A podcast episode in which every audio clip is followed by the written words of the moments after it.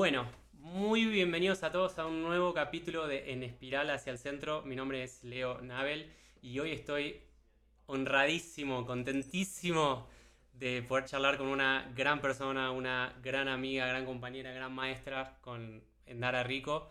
Para que no las conocen, Endara es para mí una de las referentes más grandes de todo el mundo de la medicina, de la espiritualidad, de la Pachamama, de la ayahuasca, de todo este mundo de la espiritualidad de las plantas de acá de México. Y estamos grabando en su casa Hostal Medicina acá en San Cristóbal de las Casas. Es un gran honor tenerla eh, en vivo, así que súper bienvenida y muchas gracias por este tiempo conmigo. Gracias, Leo. Pues muy contenta de poder compartir contigo y pues de poder expresar eh, todos estos temas tan interesantes y, y, de vanguardia que nos ayudan, nos ayudan en este cambio que, que, se está proponiendo, en este cambio que estamos dando para crear esta nueva humanidad. Uf, Así que muchas gracias por recibirme. Vale, hermoso. Entonces, para que los que no conocen, yo la conocí en Dar hace unos años atrás cuando caí de casualidad a San Cristóbal, venía del mundo de la meditación y de repente me encontré en su casa y todo el mundo acá hablaba de la ayahuasca. Yo había escuchado de la ayahuasca y me animé a tomar el primer retiro y fue como muy, muy transformador la experiencia. Creo que, wow, es un salto cuántico en lo que nos conocemos a nosotros mismos, ¿no? Entonces, quería empezar hablando un poquito sobre tu vida, porque hoy ya estás acá, te vemos con la rasta, con todas estas medicinas acá. Quiero saber cómo era el andara de antes, ¿no? Hace hace, antes de conocer el ayahuasca, ¿cómo era tu vida? ¿Dónde vivías? ¿Qué hacías? Pues bueno, soy española, ahí eh, viví casi toda mi vida y siempre, siempre estuve muy preocupada y muy enfocada a descubrirme, a poder transformar las cosas que, pues que no coincidían con mis valores personales, tanto de manera interna como de manera externa, ¿no? muy preocupada también por el cuidado de la tierra, por eh, esa mirada sostenible en todos los aspectos de, de, la vida de una persona. Y pues bueno, así comencé como hace 25 años a, a hacer distintas terapias, pues enneagrama, meditaciones, mm. yogas, tarot, diferentes técnicas pues para hacer esa inmersión profunda en mí.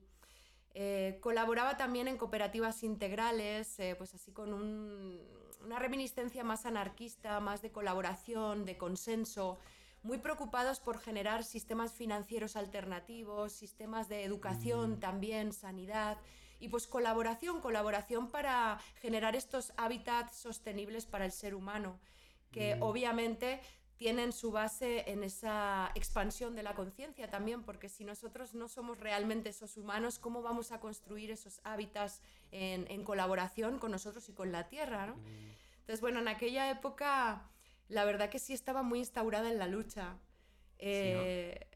Y además... ¿Hubo alguna época que estuviste dentro del sistema o que dijiste, o siempre, siempre estuviste fuera del sistema? No, muchísimo. Yo me dedicaba a gestionar negocios para Inditex. Entonces, ah, pues Inditex trabajaba. Zara, Ajá, exacto. Entonces trabajaba en el mundo de las ventas, eh, de la moda, totalmente uh, dedicada no a lo exterior, ¿no? Uh -huh. A lo banal. Y, y, bueno, la verdad es que financieramente, económicamente y, y, a nivel personal, pues estaba satisfecha con esa parte, pero había algo dentro de mí que me hacía ser infeliz, un vacío interno, que por mucho que tuviera en lo exterior, nunca se llenaba.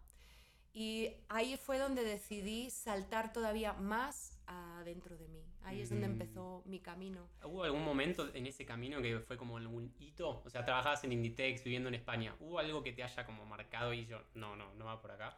Sí, exactamente cuando empecé con todas estas estos inquietudes, ¿no? De las ecoaldeas, de la salud. Mm. Eh, pues ahí es donde se produjo ese crack y dije, no, aquí falta algo. Falta algo que no me deja ser feliz y no tiene que ver con lo externo. Entonces ahí es donde me di cuenta que, que, quería orientar mi vida a conocerme y a poder ser esa mujer que luego acompañara a otras personas a instaurar todas estas cuestiones en la Tierra. Y esa es pues, mm. parte de mi misión. O sea, había un vacío ahí que no se llenaba. ¿Y qué fue las primeras herramientas que tuviste para conocerte? Uh -huh. ¿Fuiste al psicólogo o fuiste al yo? ¿Qué, ¿Qué, fue lo que más te atrajo al principio? Sí, pues allí comencé a, a formarme eh, pues, como maestra de yoga y fue la primera vez que dije, ah, de aquí soy, de este mm. tipo de mm. familia soy yo. Y allí pues hacíamos todo, pues muchos tipos de estudios, ¿no? Donde eh, los maestros nos iban proponiendo diferentes ejercicios y diferentes técnicas de introspección, siempre con ese sostén del yoga y del equilibrio cuerpo-mente-espíritu, ¿no? Y ahí comenzó mi viaje, ¿no? Cuando me di cuenta que, que, esta no era la sociedad que yo quería crear. Entonces, ¿qué es lo que quiero crear en mi vida? Mm. Y ahí es donde me puse a trabajar, primero a crearme a mí, para luego poder expandir o inspirar a otras personas a, a vivir de esa manera, a vivir en libertad, en alegría y sobre todo, pues haciendo lo que te gusta. Vale, cuando comenzaste con el yoga, ¿seguías viviendo en España? Sí, hace Y- poquito que estoy acá, solo seis años. Claro, entonces con- empezaste con el yoga, te diste cuenta, acá está mi familia, quiero seguir explorando por acá. ¿En qué momento dijiste, no, renuncio a la vida corpo y me dedico de lleno a esto? ¿Cómo fue ese camino?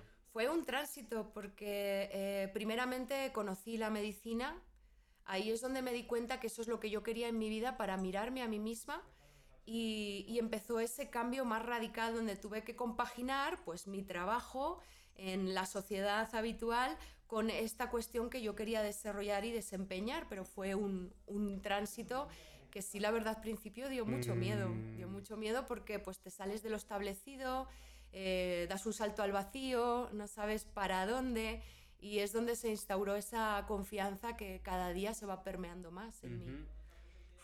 ¿Cómo fue tu primera, me interesa saber, cómo fue tu primera experiencia con ayahuasca? Porque, ¿cu- ¿Cuántas veces tomaste cuán- hasta el día de hoy? Ay, ¿Cuántas no sé, muchísimas, 700 y pico 700 y pico. ¿Cómo fue tu primera experiencia con...? Pues fue un antes y un después.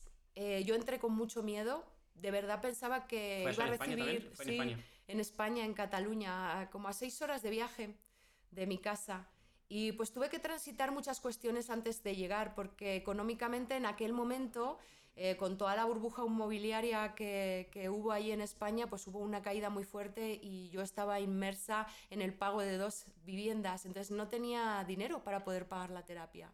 Entonces, el primer acto que la ayahuasca me llevó a hacer es pedir pedir para poder conseguir Mm. aquello que mi corazón anhelaba. Y eso para mí fue muy difícil porque yo soy la típica guerrera que lo puede todo, Mm, que tiene que hacer todo sola y que no sabía recibir.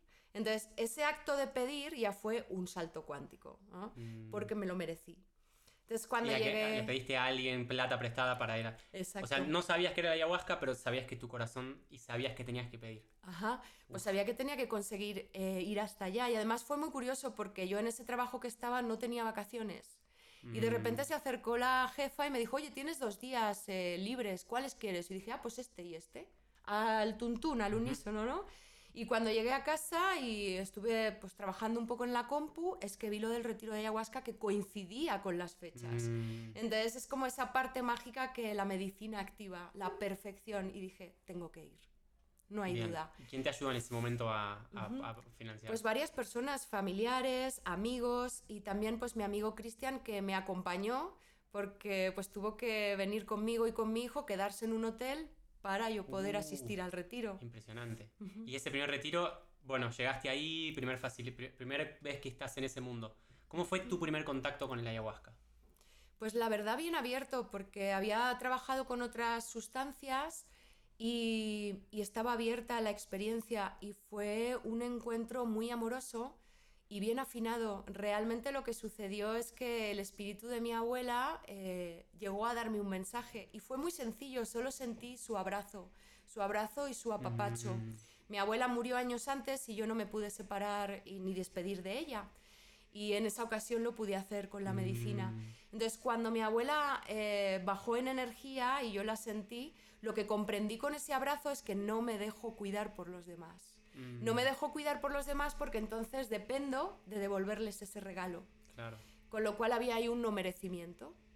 Mm. Eh, ¿Qué pasó? Pues que lloré. Lloré muchísimo Mm. de la tristeza de haberme hecho eso, de separarme del amor. Mm. Entonces, en el momento que acepté que yo estaba haciéndome ese autocastigo y que ya no lo quería más en mi vida, ahí es donde entró una visión expansiva y empecé a ver como eh, todo a mi alrededor se volvía una catedral con cristales de colores bellísimo y empecé a no sentir el cuerpo, a no sentir mi respiración, a no sentir el cuerpo y digo, uy, mis órganos vitales, ¿qué está pasando aquí? Y Mm. no tuve miedo, morí. Tuve esa sensación de muerte espiritual. Mm. Y ahí fue cuando me elevé, me elevé en la visión y llegué al universo comprendiendo el todos somos uno. Mm. Ahí llegué a la unidad. Entonces, eso me dejó tal felicidad y tal alegría que tuve el compromiso, esto es lo que yo quiero para crecer, esto es lo que yo quiero para verme, porque lo vi por mí misma. No hubo nada externo que me dijera, esto te pasa, sino mi propia conciencia. Y eso para mí pues tiene un valor personal grandísimo. ¿no? Porque... Qué loco, porque hay muchas cosas acá para desmenuzar, porque hay gente que quizás nunca hizo ayahuasca, entonces está escuchando toda esta descripción, que yo la entiendo porque, porque te comprendo, pero hay mucha gente que no lo entiende. También veo que hay como algo respecto a la palabra medicina que está bueno después desmenuzar. Pero quería como, como seguir un poco el hilo. O sea, tuviste esta experiencia muy trascendental, la sentiste la energía de tu abuela. ¿Cómo fue el post? ¿Cómo fue el momento en el que empezaste a decir, dijiste, bueno, voy a otro retiro, voy a otro retiro y así? ¿O cómo fue esa evolución? Directamente el mismo domingo yo mm, ejecuté, porque me di cuenta que había que tomar las decisiones en el momento entonces empecé a poner en práctica eso que había aprendido y a merecerme y a permitirme el pedir lo que necesitaba. Entonces como seguía sin tener la economía fluyente para poder pagar mi sucesiva terapia, lo que hice es hablar con los facilitadores y eh, comprometerme a reunir un grupo cada mes para yo poder tener mi terapia en intercambio. Entonces, no tenía dinero, pero me tenía a mí. Con lo cual desarrollé otro don, que era la confianza en mí misma. Claro, y aparte tenías como ese background en ventas que habías aprendido en Inditex. Entonces, vos no estabas dando la medicina, pero organizabas, ayudabas a los facilitadores a crear esos grupos. Exactamente. Y así pues pude avanzar en mi proceso personal hasta que ya decidí formarme y ya entré en una escuela y formaste una escuela. ¿Y cómo fue entrar en esa escuela y soltar el mundo como así, más de la empresa? Pues la verdad, eh, sí, sí, al principio fue mm, algo complicado por el miedo, ¿no? ¿Voy a generar lo que necesito o no? Pero en ese mismo salto al vacío, eh, que me dio mucha angustia, descubrí que la angustia esa que me daba era la antesala de mi propia libertad. Y mm. nunca hubo una dificultad a partir de esto. Es como que la vida te premia cuando haces lo que tu corazón anhela. Y eso pues lo tuve muy claro desde el primer momento. Qué lindo, qué, qué mágico todo. ¿Y en qué momento decidiste, como todo esto ocurrió en España, en Cataluña? ¿En qué momento decidiste, mm, ya estoy lista para dar la medicina? ¿Cómo era ese, esa transición a decir, ahora voy a facilitar? Bueno, yo la verdad lo primero, eh, pues estableciendo la coherencia también, ¿no? Porque estás trabajando con personas primeramente y es bien delicado porque estas medicinas son holísticas y profundas, trabajan cuerpo, mente, espíritu y emoción. Entonces, eh, pues también son mensajes de la medicina, tienes que tener cuidado y responsabilidad con lo que estás tocando, ¿no? Entonces, lo primero que hice es eso, yo, mi terapia, un retiro o dos al mes o tres, ¿no? Como ya convocaba y como ya estaba en la escuela, tenía esa posibilidad de trabajar con la medicina en muchas más ocasiones. Claro. Entonces, primero fue eso, eh, hacer esa inmersión en todos los conocimientos, ir a la selva, tomar contaitas con facilitadores, con el mayor número de personas que pudiera para ir creando mi propio estilo, ¿no? Y, aprender también desde dentro de mí, no desde algo enseñado fuera, sino inherentemente desde lo que mi alma y mi energía pudieran crear. Qué lindo. ¿Cómo definirías vos lo que es la medicina? Pregunto esto porque eh, probablemente mucha de la gente que nos escucha cree la medicina desde el este contexto más tradicional, de los hospitales, de los fármacos, ¿no? ¿Cuál es tu definición de lo que es una medicina? Pues para mí una medicina es aquella que va a liberar, a curar el origen de un padecimiento tanto físico como emocional como mental. Esa herramienta que te propone un espejo donde tú puedes verte, donde puedes ver aquellos condicionamientos que todavía te bloquean y donde puedes hacer esa transición, o sea, que te dé como un bastón de poder para esas transformaciones que quieres hacer, poderlas hacer. Entonces te deja ver y después te da la fuerza para ejecutar en acción. Sí, es como que a veces veo que la medicina tradicional va al síntoma, ¿no? Entonces se olvida de la raíz emocional energética que está de fondo. Exacto. ¿Cómo es para vos que, las, que estas medicinas, el ayahuasca, el bufo, el camo, cómo es que estas medicinas van a esa raíz? ¿Cómo, cómo, cómo dirías que funcionan? Pues el, que, el tema eh, de estas medicinas que son enteógenos, son sustancias que te conectan con tu Dios interior y van a ese origen, van a ese campo del pensamiento inconsciente donde nosotros tenemos esas memorias antiguas, esas memorias que se han estado guardando en nuestros siete primeros años de edad, que es cuando se forma la personalidad. Entonces, pues en el caso, por ejemplo, de la ayahuasca, activa hipocampo y amígdala, que es donde eso se guarda.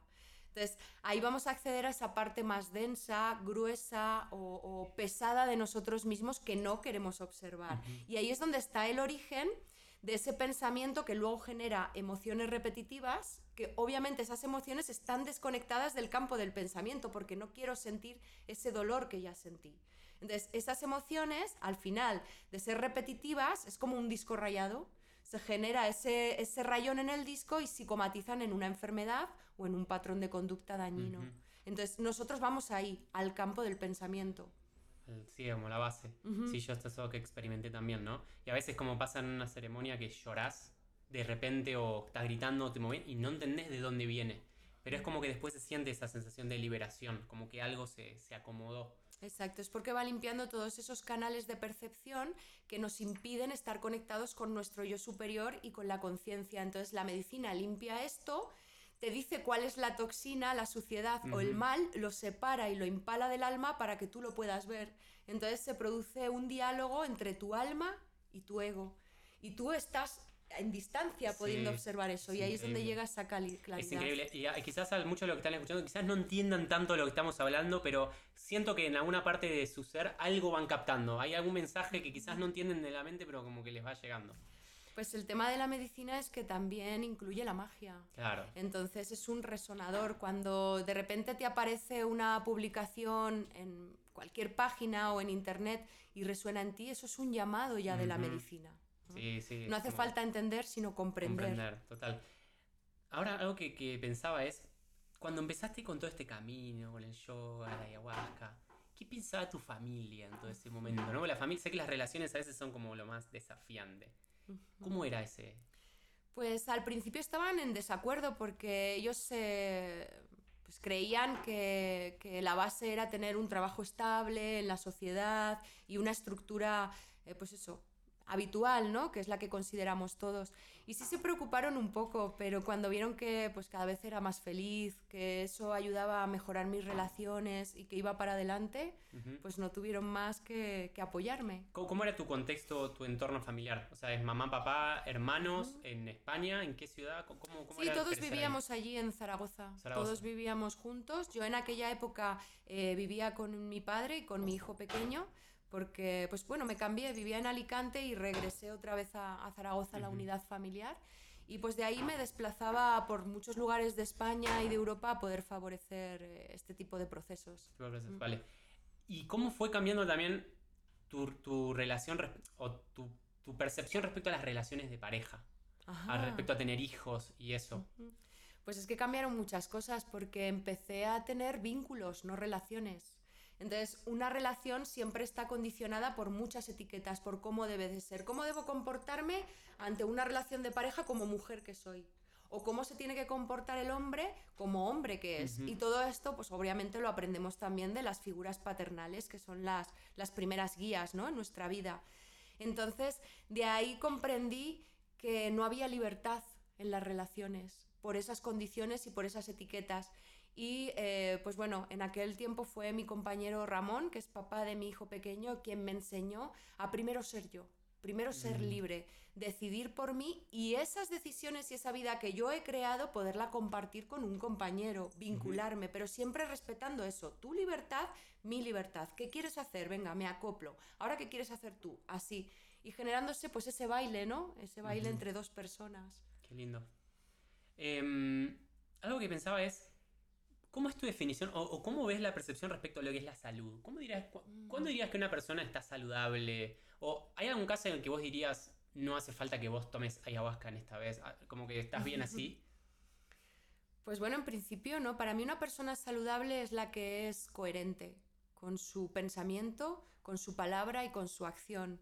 La que vive desarrollando sus dones, la que tiene la creatividad despierta, la que confía, y obviamente la que cuida su cuerpo y todos los aspectos de su ser. ¿no? O sea, si hay un alimento que es toxina, para mí no lo voy a comer, eso es salud.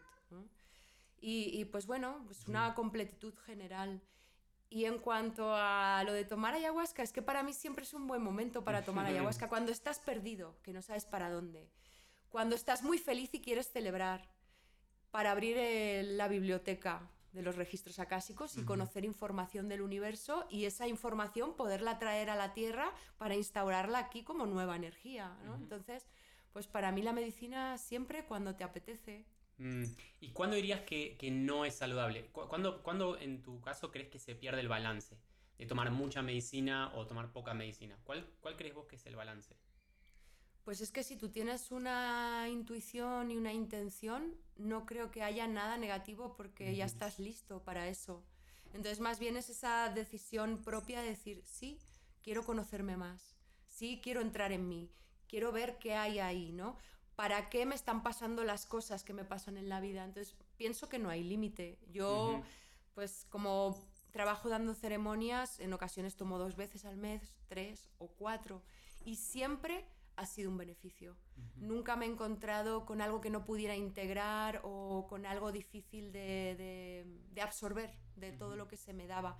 También porque como lo combinamos con psicoterapia, eso hace que tengas un piso de comprensión después de vivir lo que se vive. Estaría bueno como hablar de eso porque hay una de las cosas que a mí me llamó la atención de los retiros, es que hay gente que en la círculo de integración dice como cosas como lo que experimenté este día fue el día más feliz de toda mi existencia. Quizás en 50 años, ese día fue el día que más lo marcó, ¿no? Y hay gente que dice, solté acá algo que venía arrastrando un abuso de 30 años, ¿no? Entonces, ¿cuál es para vos la importancia de mezclar todos estos procesos tan trascendentales con psicoterapia, con otras herramientas más de, más de la mente o más del occidente? Primeramente, me encanta trabajar con grupos, grupos grandes, porque eso ya eh, trae un campo de comprensión enorme. Puedes trabajar lo tuyo y lo que trae el compañero en el común. Luego el potencial de las medicinas, que tú mismo vas a ver cuál es eh, eh, la cuestión que tienes que cambiar, que trascender, cómo te dañas a ti mismo. Entonces, la psicoterapia viene a poner esa tierra firme que te lleve a trazar el puente entre la experiencia con la medicina y tu vida diaria, porque vas a salir a tu vida diaria. Entonces, el retiro es como, así lo llamamos, es un laboratorio experimental de ti mismo. Entonces, después la integración es ese tránsito para tomar acción y decisión en base a lo nuevo que he comprendido, a mi nuevo estado de conciencia. Y para mí es básica integración hablada, a través de psicocorporal, de movimientos sistémicos, muchas técnicas que ponemos ahí en esa coctelera para que cada uno se experimente más allá. Y sobre todo entregando el físico, lo energético, lo mental, porque somos un todo. Sí, sí, yo creo que las experiencias son... Bueno, hay gente como que toma una vez ayahuasca y es tan trascendental que no toma nunca más. Y hay gente como que toma cada 3, 4 meses, ¿no? Pero qué importante que es ese periodo para mí de integración, ¿no? De estar como volver a, absorber todo eso. ¿Tú tienes alguna persona, algún taita, alguien que te inspire, alguien que vos sigas y digas como me gustaría o tengo esta inspiración para seguir creciendo? Pues en verdad tengo distintos maestros, tanto en Colombia, eh, pues algún chamán, eh, cofán o inca, también en Perú, eh, Cristian y, su papá, con los que voy a hacer dietas de plantas de poder, también Maracame, el señor mm. Entonces son eh, diferentes figuras, pero la verdad, yo creo que cuando llegas a este campo de la conciencia, ni eres maestro ni eres estudioso, o sea, son figuras que se van mezclando y combinando porque aprendes de todo el mundo. De hecho, cada uno de los participantes de los retiros a mí me enseñan un montón porque me van indicando, a ver, ¿cómo estás de esto? ¿Cómo estás del otro? Y estoy muy abierta a observar la medicina que me traen las personas porque también las convoco yo. Entonces, si están resonando con algo mío, es que algo tengo yo que ver, ¿no? Claro. Y pues me sirven para seguir creciendo. Entonces, aprendo de todo, incluso de las señales que se van sucediendo de manera mágica, ¿no? Algo que a mí me, mata o que me, llama mucho la atención de la ayahuasca es que hay quizá gente adicta, ¿no? O gente que está como en depresión, que viene probando como tomando medicamentos, psiquiatra, esto, y que de repente vienen acá, pasan por una semana una dieta y se sanan y, quizás después ya no vuelven a ese mismo estado. ¿Cómo crees, cómo es que sucede eso? ¿Qué pasa en esas personas que, qué pasa en esas ceremonias? Claro, porque se dan cuenta que están ancladas a todas esas creencias del pasado. Entonces, a medida que entran en ese estado expandido de conciencia, lo que va sucediendo es que van ordenando toda su biblioteca mental. Van poniendo los tomos en el lugar adecuado según su estado de conciencia y crecimiento emocional de hoy. Entonces, esa situación puede seguir sucediéndose e ir soltando más cosas del pasado hasta que van instaurándose mucho más en el estado hoy, en el estado presente. Y, es un movimiento muy rápido, es un cambio de anclaje que te proponen las medicinas pues, a través del chamanismo, eso es lo que hace. Estamos vinculados a un campo de pensamientos X y con las medicinas expandimos y abrimos esas, ese campo de posibilidades. Entonces, ah, ahora ya no solo puede ser esto, puede ser esto, esto y esto. Y ahí es donde se crea pues esa también abundancia a la hora de tomar una decisión en mi vida. Sí, sí. Es bien fuerte lo que, lo que se ve en Y luego es que entras en ti y te escuchas y te atiendes, aunque sea por dos o tres días, y eso es mágico. Es mágico porque empiezas a generar amor, propio. Ya, el hecho de estar en, claro, ya el hecho de estar dos o tres días para vos ya es una señal de que estás dispuesto a hacer el cambio. Y además, eh, no solo eso que estás para vos, sino que te dedicas tiempo, te dedicas amor, inviertes en ti, en experiencias que se lleva tu alma. Mm. Y eso es lo que va generando amor propio a medida que luego todo eso que has comprendido en una ceremonia o en un retiro de expansión de conciencia, si lo pones al servicio de tu vida diaria y vas respetándote, ¿cómo no? Te vas a querer más porque estás haciendo las cosas en base a como tú quieres, no en base a las creencias de los demás, ni para obtener amor, ni para obtener reconocimiento. Es porque así yo lo quiero, lo vibro y lo siento, son mis valores. Total, total. Em, ¿Cómo dirías que, o sea, dentro del campo de la espiritualidad, tenemos como más el chamanismo, que es más la Pachamama, la ayahuasca es más la tierra, y después está el yoga, ¿no? Que fue como el principio de tu camino, que es más los chakras de arriba, la conexión con Dios. ¿Cómo ves vos la mezcla entre, entre todas estas herramientas que hay afuera? Digo porque estamos ahora en un boom de la espiritualidad, ¿no? ¿Cómo, cómo lo integras vos en tu vida diaria, todas estas cosas? Pues la verdad, con tanta abundancia que tenemos, yo creo que lo interesante es poder aprovechar todas las terapias posibles y todas las versiones. Por eso nosotros lo llamamos así, esencias ancestrales. Una esencia es algo eh, contraído, concreto, ¿no? Es antigua, porque somos muy antiguos y todas estas tecnologías también son antiguas, ¿no? Y laboratorio por eso, porque ahí mezclamos todo. ¿Por qué voy a rechazar algo que me puede hacer mirarme eh, a mí mismo? ¿no? Entonces, pues eso, cuantas más técnicas combinemos es mucho mejor para, nosotros y para los participantes y nos da pues mucho más saber ¿no? de lo que hay dentro. Yo creo que lo que pasa con la gente es como hay tantas terapias, después, por más que prueben, en algún momento como que hay una con la que resonas más, ¿no? En tu caso parece como que va más por la, por la ayahuasca. Ahora, dentro del mundo de las plantas, además de la ayahuasca hay otras. ¿Cuáles dirías que son las que, con las que más te gusta trabajar? Pues la verdad las amo a todas porque todas me han ayudado y pues tengo la suerte de manejar muchas y poder adaptar los tratamientos al estado personal y de, cada una de, las, eh, de los participantes de los retiros y eso a mí pues me parece un gran potencial. Eh, las que más resuenan conmigo son la ayahuasca y el peyote, el jicuri. Y bueno, pues es, muy difícil como elegir, pero son como que eh, los estandartes más fuertes para mí la abuela y el abuelo, Pero pues trabajo con todas. Sí, sí, sí, sí. Qué bonito. Eh, y otra cosa que quería mencionar es, hay algo que se da mucho para la sanación de las personas, que es la música. Mm. Algo completamente nuevo, una distinción tan diferente de lo que vemos en la música tradicional.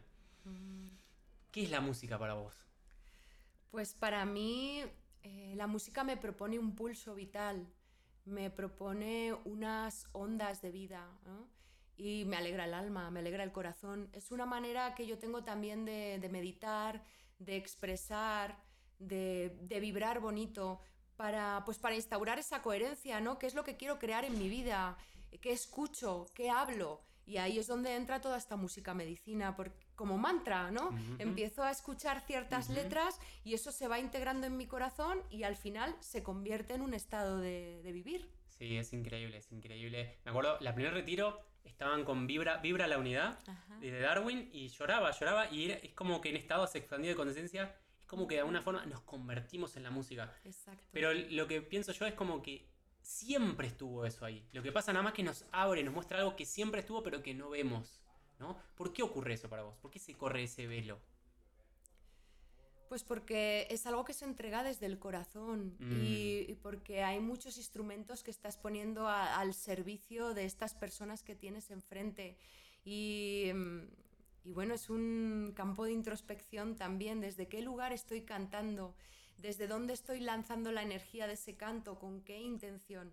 Y es una parte bien importante. De hecho, siento que con la música puedes llegar a estos campos expandidos, obviamente, de la misma manera. Es increíble, porque creo que la música siempre fue un elemento de sanación, inclusive en la India con los mantras, ¿no?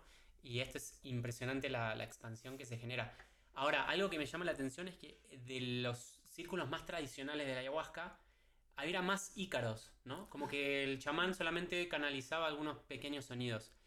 ¿Qué pensás vos de ahora de lo que está pasando con la música medicina que se está convirtiendo como en una como en algo más trendy, como algo más, más popular? Pues es que es una belleza, es una belleza poder cantar a estos saberes antiguos, recuperar esas cosmovisiones de pueblos originarios, eh, poder instaurar ese manejo de los elementos de la naturaleza en nosotros, ¿no?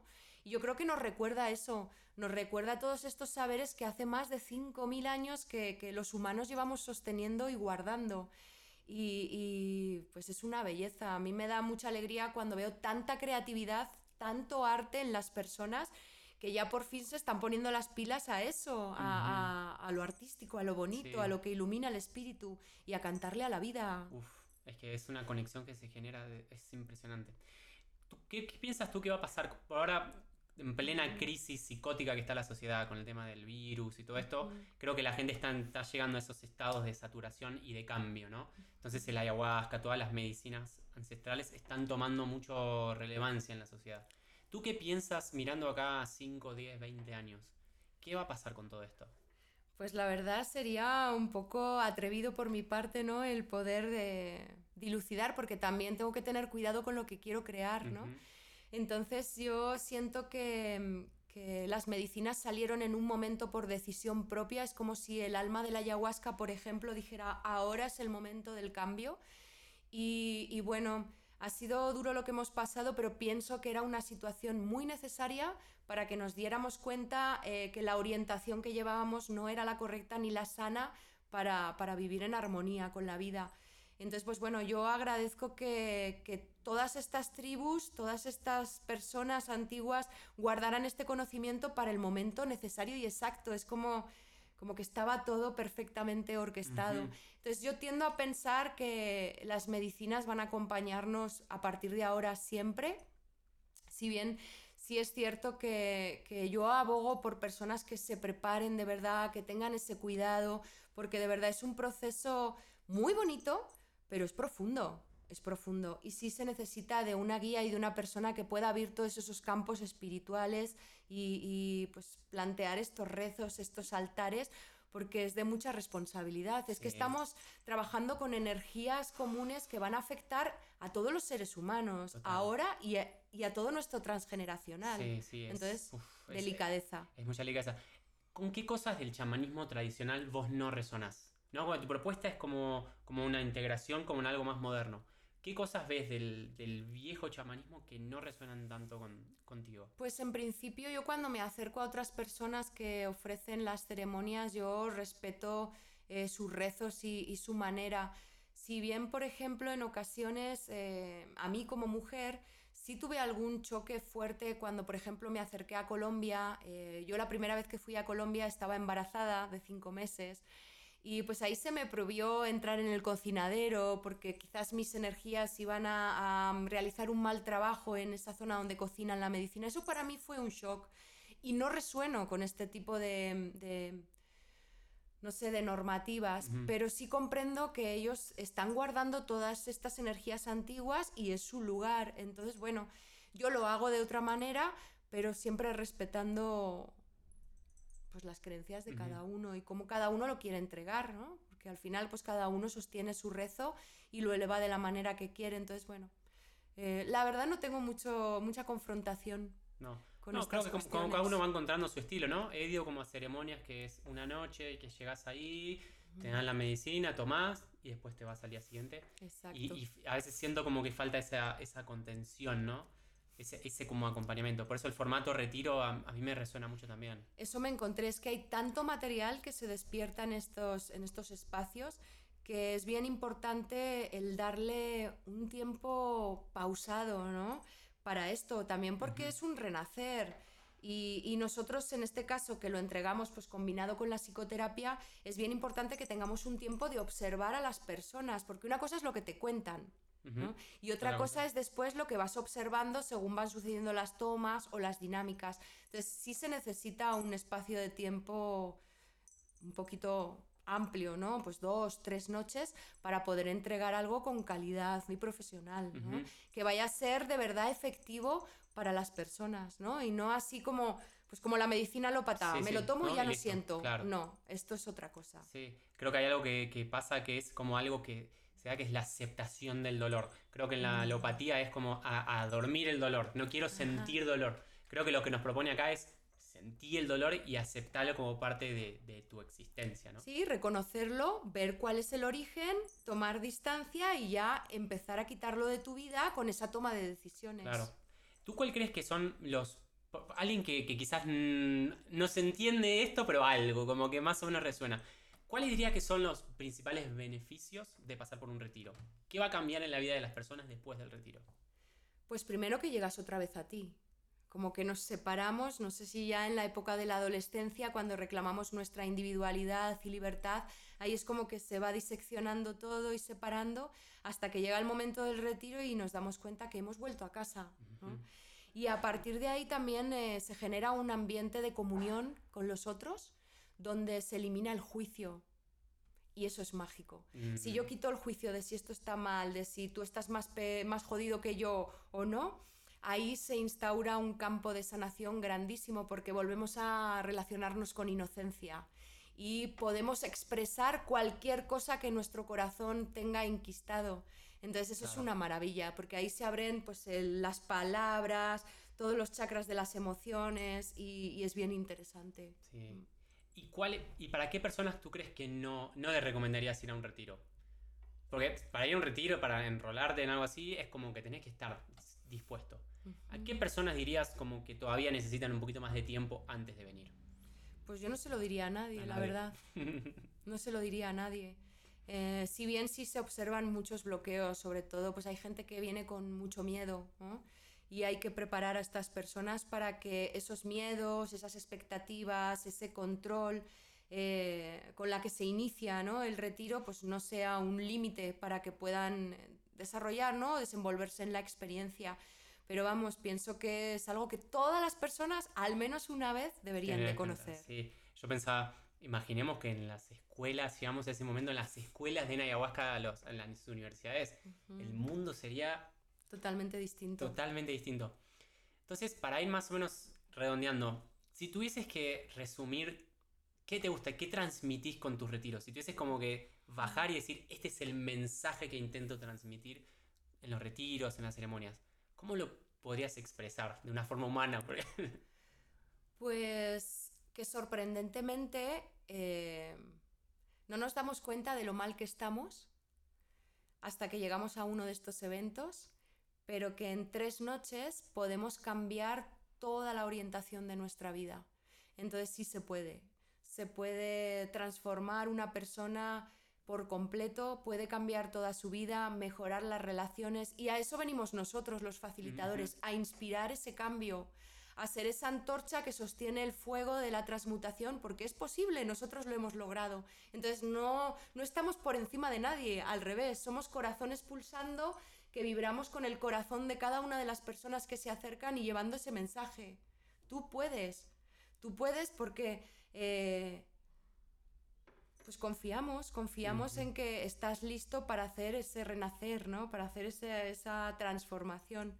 Y así venimos a inspirar, a inspirar y a, a cantar bonito y aunque sea que sea un proceso agradable para las personas, no desde ese lado invasivo eh, que antiguamente se proponía, sino desde esta parte más femenina, más nutridora, más apapachadora, más de confianza y con amorosidad. Entonces, pues eso, a, a acompañar, a instaurar esa amorosidad en el mundo y esa compasión y esa confianza entre todos nosotros. Nosotros. A sostenernos. Sí. Bueno, eh, para los que están escuchando, Endara hace nueve, años, ¿no? Que, que, está trabajando con este tipo de medicinas ancestrales y ya hoy estás dando retiros internacionales. Creo que hay alguna persona, hay un país que no hayas tenido, digo, país en el sentido de que los participantes son de todos lados del mundo, ¿no? Pues sí, me faltarán un montón, pero bueno, sí me encantaría visitar muchos más lugares. Eh, he trabajado mucho en la zona de Europa, en la zona de Puerto Rico, mm. Perú, Colombia, Guatemala y pues ahora mucho más en, en México. Y pues siempre estamos abiertos a visitar aquellos países donde, donde nos llamen. Y es bien curioso poder observar cuáles son los condicionamientos más primarios en unos lugares del mundo o mm, en otros, porque sí cambia. Entonces, pues para mí también es eh, muy, muy divertido el poder eh, observar este tipo de cuestiones. ¿Cómo va, cómo, cómo, ¿Cuál es la intención para el proyecto? ¿Cómo te ves que va a evolucionar Esencias Ancestrales de acá a los próximos años? Pues eh, es algo que creé yo sola, con, resonando en mi alma y que ahora se está abriendo a un equipo, a un equipo de personas que trabajan conmigo. Estoy muy contenta de, poder contar con este equipo humano de tal calidad. Y bueno, pues para mí la aspiración sería encontrar un lugar, un hábitat sostenible donde poder instaurar esto que, quiero crear, no solo a nivel de las medicinas, sino a nivel de, un ambiente sano donde podamos vivir, de alimentos eh, con coherencia y de pues eso, de, cuidar ese cachito de tierra, ¿no? Para, pues, para todo el mundo, no solo para nosotros. Entonces, pues para mí sería esa mi ilusión, estar en un sitio, un sitio en comunidad. un terreno, una comunidad. Pues parecido a esto que estamos haciendo aquí en Nakawe, pero pues ya un salto un poquito mayor. Bien, qué bonito. Para, para cerrar, siempre lo que le pido es, pensando en la Endara que estaba en España, que empezó primeras en el show, que estaba en Inditex, ¿qué le dirías a esa versión de Endara? ¿Qué mensaje, con todo el camino que transitaste, qué mensaje le dejarías a esa persona? Mm. Pues la verdad, eh, si ahora tuviera que decirle algo a mi antiguo yo, eh, sería que, que la vida la ama. Que no tenga miedo a confiar y que no tenga miedo a caminar con los ojos cerrados aquello que sueña. Porque siempre me limité en eso, mm. por lo establecido. Y creo que, mm, que, fue mm, pues una de las dificultades con las que me encontré. Entonces ese sería el mensaje, adelante hacia tus sueños. Qué bonito. Creo que este, este, mensaje va a ser para el corazón de muchas personas que también están todavía en Inditex. Debe haber mucha gente escuchando este podcast mientras están con la computadora. Vale, entonces, ¿dónde te pueden encontrar la gente? ¿No? Si hay gente que está escuchando esto y le gustaría como probar, participar. Sí, pues ahí eh, nos podéis encontrar en páginas de Facebook, Instagram, YouTube, Esencias Ancestrales, Laboratorio Experimental.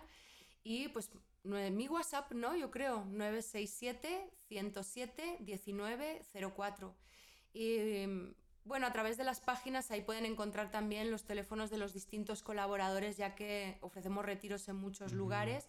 Y pues ahora eh, vamos a abrir estos rezos en Guadalajara, en Masunte, en Querétaro, en Puerto Rico, eh, en Ciragüen. Así que, eh, pues nada, que nos busquen y si hay alguna persona que tiene algún grupo o alguna familia en quieren que nosotros nos acerquemos, pues adelante. bienvenido. Aprovecho para, pasar la información, que es que ahora con estamos haciendo, estoy organizando con Endara por primera vez mi primer retiro ahí en Mazunte, en el área de Oaxaca, que va a ser un retiro hermoso de dos noches en la playa, en un lugar súper bonito. Si alguno de los que está escuchando le interesaría ser parte y participar, súper bienvenidos. Igual chicos, como les digo, es más allá que sea más un de otro lado, y si sienten el llamado, anímense a probarlo porque es súper seguro y es un antes y un después en tu calidad de vida, ¿no? Yo creo que lo que te da es como te permite pasar estos años de vida desde otro nivel de calidad. Pues así te enseña a vivir en libertad, en armonía, en conciencia, en alegría, Y eh, pues a mí solo me ha traído cosas buenas, con lo cual me indica que ese es el camino. Y más que para nosotros, tú ya sabes de esto, es un honor poder ser testigos de las transformaciones de las personas, porque es algo muy grande y hermoso que nosotros nos llevamos. Eso es nuestro, nuestra gasolina, ¿no? Nuestro motor de, de seguir eh, sosteniendo ¿no? estos rezos y seguir también aprendiendo nosotros mismos para poder entregar más cosas. Así que bienvenidos todos a, una de las experiencias mejores de la vida. Hermanita, muchas gracias por este tiempo, muchas gracias por esta entrevista. Estoy seguro que este mensaje, y confío que este mensaje se va a expandir a la mayor cantidad de gente que lo necesite. Muchas gracias por tu tiempo. Gracias. Seguimos conectados. Muchas gracias a todos los que estuvieron del otro lado escuchando. Si tienen alguna pregunta, alguna consulta, no duden en escribirme. Pueden contactar conmigo en mi cuenta de Instagram, arroba leo-nabel. Ahí nos vemos, gente. Hasta la próxima.